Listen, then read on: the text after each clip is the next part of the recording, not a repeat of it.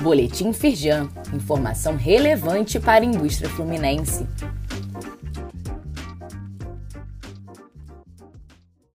Edição de terça-feira, 14 de novembro de 2023.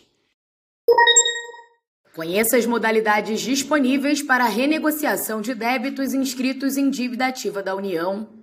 Os contribuintes podem quitar suas dívidas com benefícios como entrada facilitada, descontos de até 50% sobre valor total e pagamento em até 55 meses. Saiba todos os detalhes e confira o prazo para fazer a adesão no link disponível neste boletim.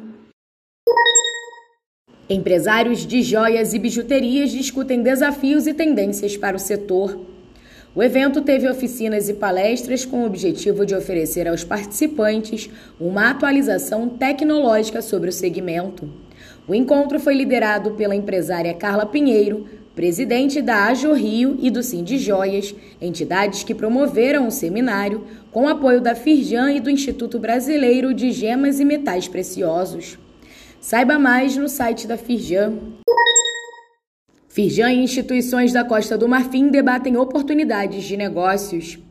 Foram recebidos representantes da Confederação Geral de Empresas da Costa do Marfim e da Embaixada do país africano.